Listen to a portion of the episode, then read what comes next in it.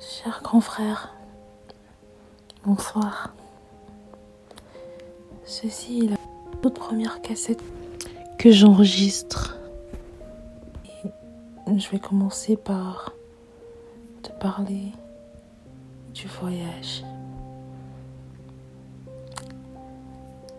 Est-ce que tu te souviens que j'étais très anxieuse à l'idée d'aller dans un autre pays?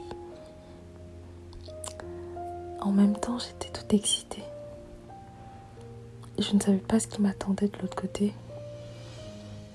Je me fiais simplement à, à ce que je voyais sur Internet. Je me disais, c'est sûr, la vie est mieux là-bas. Et puis, je pense même que toi aussi, des fois, je faisais des recherches pour toi, pour que tu t'en ailles, pour que tu puisses avoir une meilleure vie à l'étranger. Qu'est-ce que je faisais des choses pour toi? Qu'est-ce que je pensais tout le temps à toi en fait? C'est vrai que on te voyait pas beaucoup.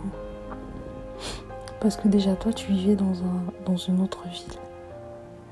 Et nous on était dans, dans la capitale politique du Cameroun.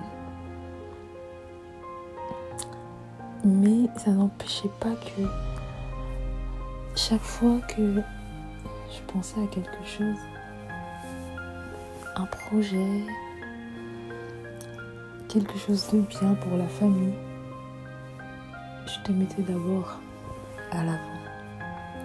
Je pensais d'abord à toi. Du coup, pour ce voyage,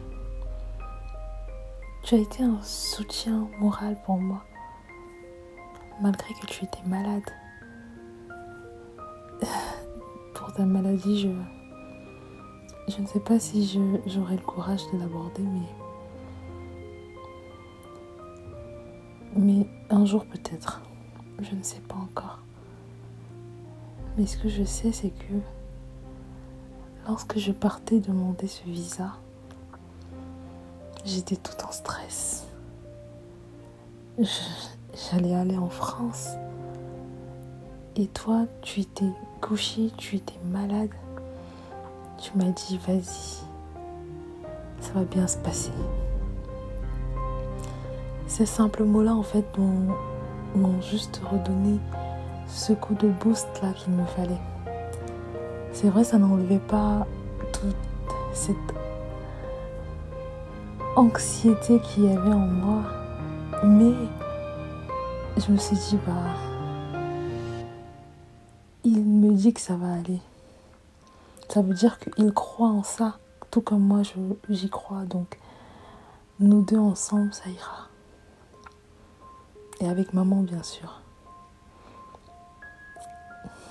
Bah, du coup, je me souviens que je suis allée à l'ambassade il y avait un, long rang. Ouais. Et moi, j'étais là, toute minuscule, attendant mon, tour. Je me souviens de cette dame, de cette dame-là euh, qui m'a reçue. Elle était un peu nerveuse et elle me rendait nerveuse. Et du coup, je pense que je, je me souviens que j'avais rangé mes, mes documents par ordre, comme on me l'avait dit. Sauf que elle a quand même réussi à me faire stresser en me disant que il fallait que je mette les originaux. Euh, enfin, je sais plus trop ce qu'elle m'avait dit exactement, mais tout ce, que, tout ce dont je me souviens, c'est que ça m'avait un peu stressé. Je me disais juste à cause du rangement, on peut me refuser le visa. J'étais mais quand je suis sortie de là, j'ai tout remis entre les mains de Dieu. Et je suis revenue te voir. Même dans ta maladie, tu étais si beau. Mais en même temps, tu faisais tant de peine parce que je ne t'avais jamais vu comme ça. Toi, mon roc. Toi, la personne la plus forte que je connaissais. Cette fois-ci, tu étais faible. Tu étais fatigué.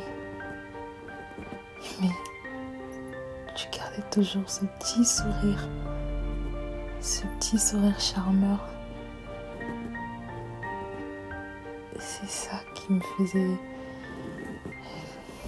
garder espoir que tout allait aller. De toutes les façons, pour moi, ce n'était qu'un passage, c'était pas un problème, c'était voilà, c'était juste une petite maladie qui venait de, de bousculer un peu. C'est tout.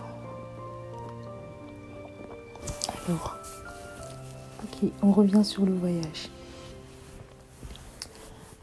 Du coup, euh, je devais avoir la réponse deux jours après avoir déposé. Sauf que j'ai l'impression que ces deux jours-là étaient les pires de ma vie. Parce que c'est durant ces deux jours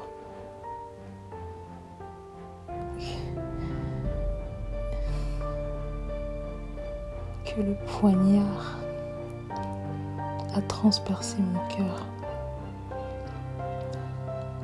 Que tu t'en es allé en fait. C'est la veille du jour où je devais avoir le le retour de l'ambassade que tu t'en es allé.